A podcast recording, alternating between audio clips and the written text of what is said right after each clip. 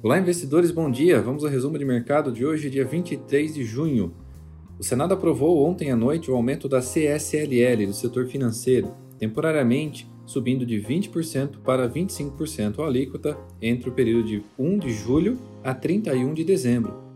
O texto foi aprovado com mudanças e por isso segue de volta para a Câmara. Paulo Guedes vai propor a volta da tributação sobre dividendos com alíquota de 20%, maior prevista do que anteriormente, que era de 15%.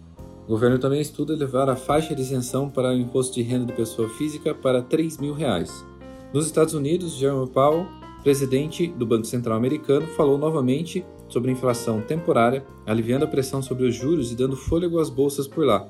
Dow Jones fechou em alta de 0,2, S&P 500 em alta de 0,5 Nasdaq em alta de 0,79.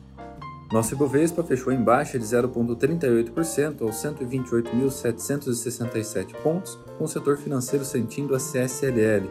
Vale siderúrgicas subiram com minério de ferro. Petrobras fechou em alta de 0,52 as ações da PN.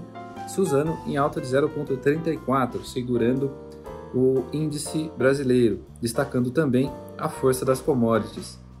Com as falas e atas de ontem, Estados Unidos segurando juros e Brasil elevando, o dólar fechou abaixo dos R$ 5,00 pela primeira vez este ano. No noticiário corporativo, Bradesco vai pagar 5 bilhões em dividendos, 0,49 centavos por ação ON e 0,539 centavos por PN, ficando ex a partir do dia 5 de julho.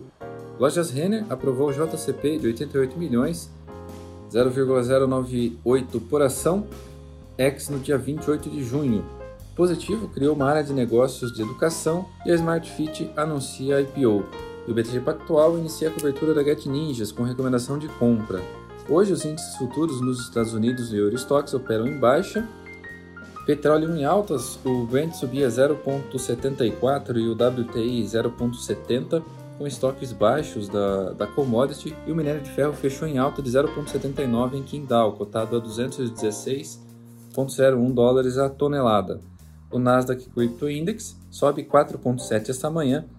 O Bitcoin, principal criptomoeda que começou o ano valendo 29 mil dólares, chegou a ser negociado a uma cotação recorde de 65 mil em abril, cedeu forte, não resistiu ao fluxo negativo de notícias, que vão de tweets do CEO da Tesla, Elon Musk, com sinais velados de rompimento com a moeda digital e as movimentações de reguladores da China. Por hoje é isso, ficamos por aqui. Um ótimo negócios a todos. Até o próximo resumo.